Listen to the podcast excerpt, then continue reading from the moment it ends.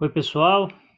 Livro dos Espíritos, parte 3, capítulo 1. Questão 619. Deus deu a todos os homens os meios de conhecer a sua lei? Todos podem conhecê-la, mas nem todos a compreendem. Os que a compreendem melhor são os homens de bem, e também aqueles que querem procurá-la Entretanto, todos a compreenderão um dia, porque é preciso que o progresso se cumpra. A justiça das diversas encarnações do homem é uma consequência desse princípio, visto que a cada nova existência sua inteligência se desenvolve mais, e ele compreende melhor o que é o bem e o que é o mal. Se tudo devesse se cumprir para ele numa só existência, qual seria a sorte de tantos milhões de seres que morrem cada dia, seja no primeiro ou no último dia da sua encarnação? Muitos não têm acesso a praticamente nada de intelectualidade, de condição, de conhecimento. Assim, Deus não seria justo. Todos os homens podem conhecer a, Deus, a lei de Deus, mas nem todos a compreendem. É interessante porque é preciso que você seja um homem de bem. Estar focado no bem, estar buscando o bem. E tudo de acordo com o progresso, de acordo com o tempo. Pergunta 620. A alma, antes da sua união com o corpo, compreende melhor a lei de Deus do que após a sua encarnação?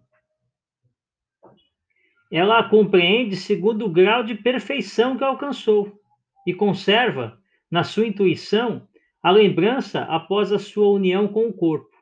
Mas os maus instintos do homem fazem-na esquecer. Ou seja, dependendo da sua evolução do seu grau de evolução moral, a intuição, a sua tendência fica fortalecida e quando você está encarnado, aquela tendência no bem surge em você. Da mesma forma, se você ainda está num processo mais atrasado, em que você prevalece dentro de si o prazer pelo mal, quando no corpo vai aparecer a tendência, o prazer em atos que não são tão nobres. Pergunta 621. Onde está escrita a lei de Deus? Na consciência. Posto que o homem carrega na sua consciência a lei de Deus, que necessidade haveria de a revelar? Ele a esquecera e menosprezara. Deus quis que ela lhe fosse lembrada. Ou seja, a lei de Deus está dentro de nós, na nossa essência.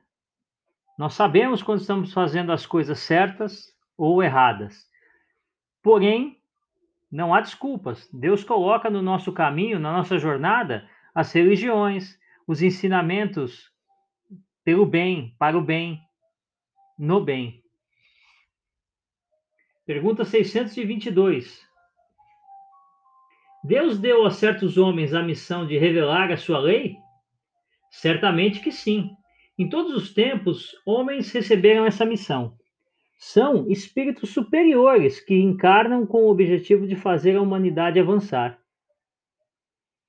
Em todos os tempos da humanidade, a gente observou isso. Mesmo antes de Cristo, mesmo antes de Moisés, Sempre há alguma lembrança na nossa história sobre as leis de Deus, sobre o bem, sobre o fazer as coisas para o próximo. Pergunta 623.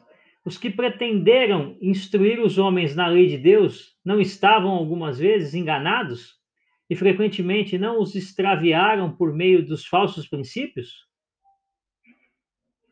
Aqueles que não estando inspirados por Deus e que se deram por ambição uma missão que não tinham, certamente puderam transviá-los.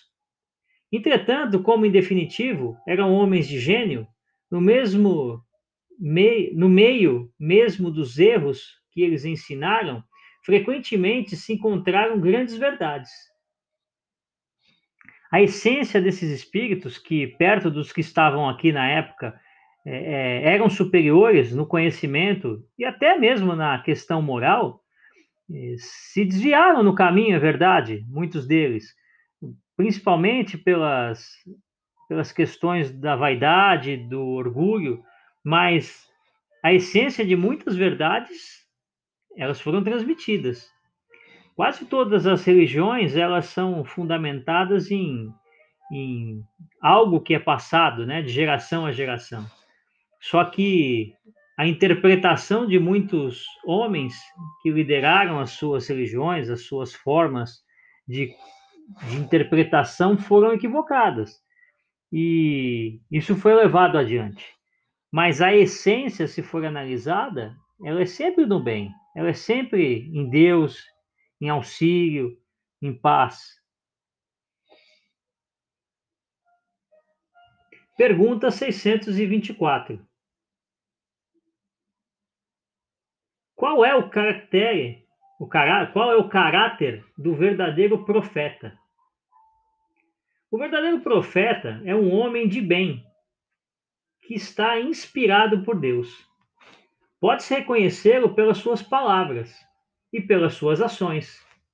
Deus não pode se servir da boca do mentiroso para ensinar a verdade. Conforme a gente falou, as pessoas passam as coisas e é necessário olhar não só o que elas passam, mas também as ações delas, né? É, muitas vezes há um, um, choque entre o que se fala e o que se pratica.